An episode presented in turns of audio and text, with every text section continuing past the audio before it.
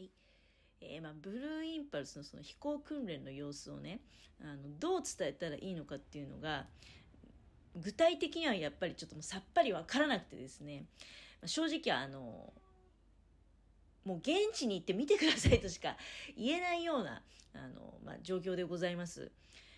えー、松島基地のホームページに行くとね結構いろんなことがあの明らかにはされているんですよ。やっぱりそれが見たくて皆さんね松島基地注目されてるわけじゃないですか。だからあの何月何日、何月何日、何月何日は予約を受け付けていますっていうことであったりとか、あとは基地上空での訓練は何月何日の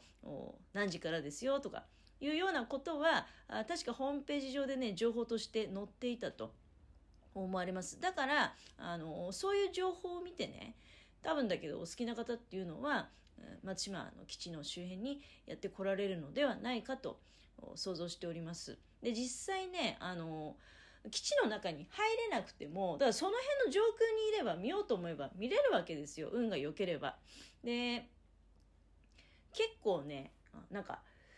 かなり遠いとこなんですけど、基地の外側で、あの辺多分だけど、その津波の、やっぱ被害とかもあるわけだから、その更地みたいなところも結構あるんですよね。で、なんかね、こう、ポツポツポツと、こう、人影が見えるところがあったのね。で、結構あの辺人が、やっぱり出て、見てますね、みたいなことを、なんかあの、隊員の方同士でおしゃべりされてたんです。で、私は別にそれを中に入って会話として自分も参加して聞いてるってことじゃないんで、あの、ちょっとその脇の方で自分の傍らであの隊員さん同士がおしゃべりされてるのまあ盗み聞きでもないけど耳に入っちゃったって感じね。であの辺にいる方たちはあれはどうどういう場所にいらっしゃるんですかっていうようなことをされていたような。であの以前は、まあ、私有地だったからやたらめったら本当入ってもらっちゃ困るよなっていうような場所のところがあの震災以降多分まあ国有地化したってことなんだろうね。であのまあ一応まあ別に積極的にそこで見ていいよっていうことじゃないんだけれどもそこはまあ見やすい場所としてまあ暗黙のうちにその好きな方っていうのはそういったところへいらっしゃってるのかなっていうような私はそういうニュアンスで受け取ったわけあの確かに人影がねなんか遠くにポチポチとあの見ることができました。で、あのまあ、そういっただから場所に行けば基地で基地のホームページで情報を調べてであの、まあ、本当に見れるかどうかは分からないけれどもその現地に行って基地に入らずとも周辺にいれば運が良ければあブルーインパルスのそういう飛行訓練を見ることはできる。情報は与えられているんですよ。ただそれが本当に実行されるかどうかっていうのはその時のまあ基地の状況、うん。ねまあ、ちょっと変わった任務が発生しちゃったとかいうことであったりとかあとはあの、まあ、要するに今できなくなっちゃったっていうねそれ突然できなくなるようなことは突発的な事情が発生するかもしれないからそうすると無駄足になっちゃうってことはあるかもしれないですよねそれはまああの仕方のないことなんですけれども。で、えっと、基地上空の訓練以外はねあの結構なんか通常は基地上空よりも金華山っていうところの付近のあの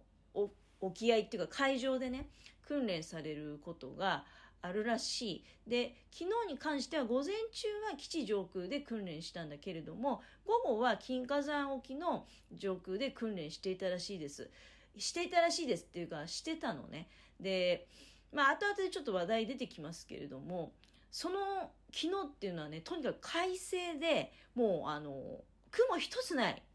素晴らしい天気だったんですよ。なかなか珍しいって言ってました。あの基地の方も。2月でこの天気結構珍しくて。で遠くが見えないこと多いらしいんですよ。今日はもう蔵王山まで見えるしであとは金華山の方の上空も見えていると。うん、なかなかここまでねあの景色が見渡せるってことはないですねっていうふうにおっしゃられてました。で、え、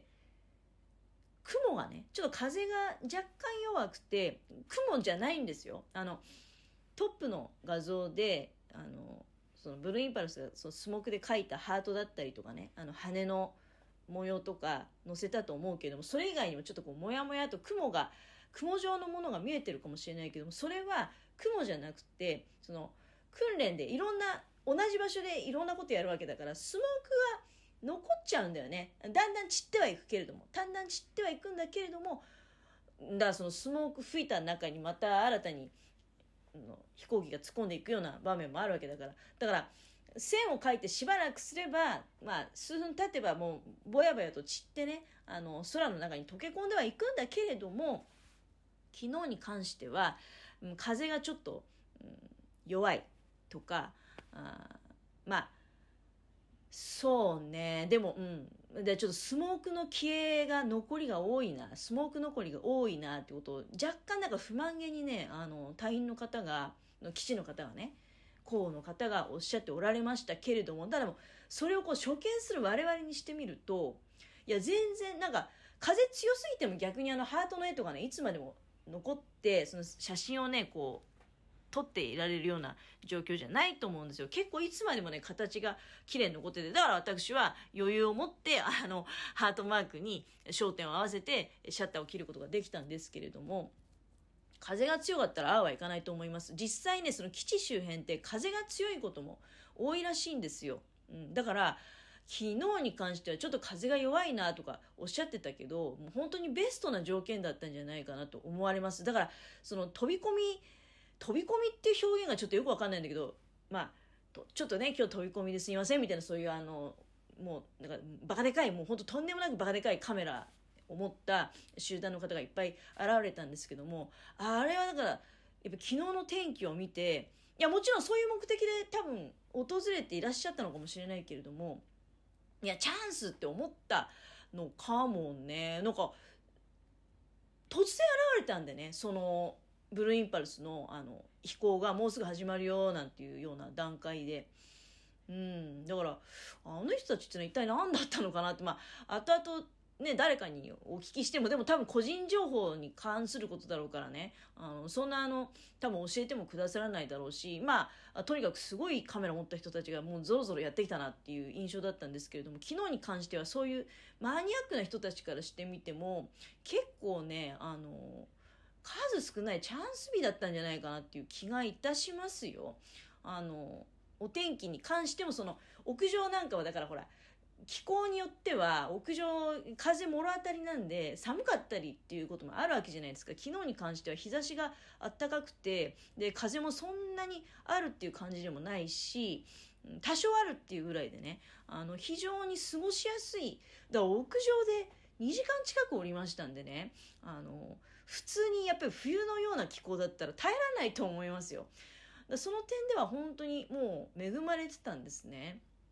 で、まあ、とにかくあのずっと上空を、まあ、最終的には私もだからそのもう電池も減っちゃうしってことでスマホで追いかけても意味がなさそうだしっていうことで、え自分の肉眼であの飛行機がね上空で。いやただ飛んでるんじゃないんですよ。あの背面宙返りしたりとかもう切りもみみたいにくるくると回ったりとかあと太陽に向かってね突き進むようなねあの急上昇とかあるいは急降下だったりとかそれから右から左へものすごいスピードで飛んだりとか。でくるんと展開してまたこの左から右へもうスピードでとか。でそれを2機がねあの交互にもう右から左左から右っていうのがあの自分の目の前ですれ違いを行ってで、えー、っていうようなこと。でまた急上昇する急降下するってことを何回もね繰り返し行うわけ。うん、でモニターの方でやっぱり、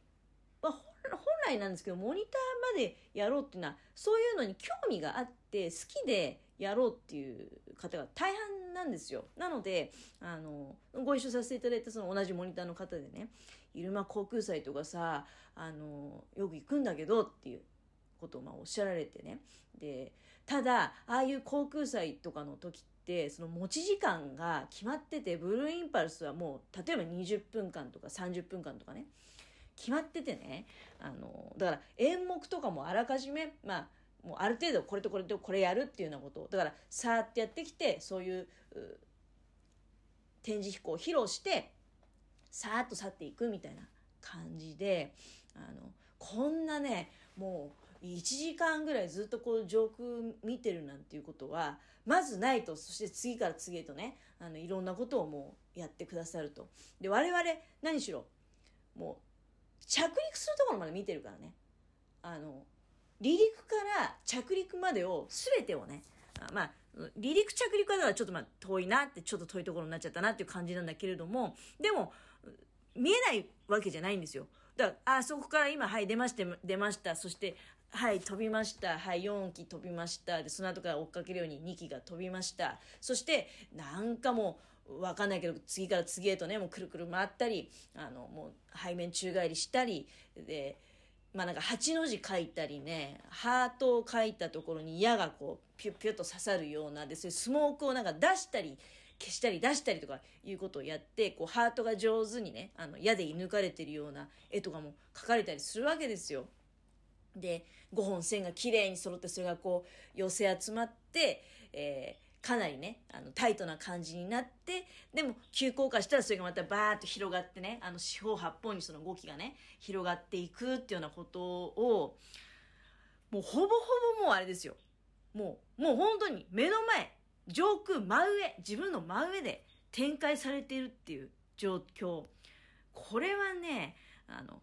でしかももう結構あれですよ。周りに人がいっぱいいて例えば航空祭とかに行けばさいくら場所は確保されてるとはいえみんながもう救急状態で見るわけじゃないみんなでぎゅうぎゅうの状態で上を見るっていうんじゃなくてもう全然もうカメラを構えてどこにどう行こうがなんかもう自由な感じですよ。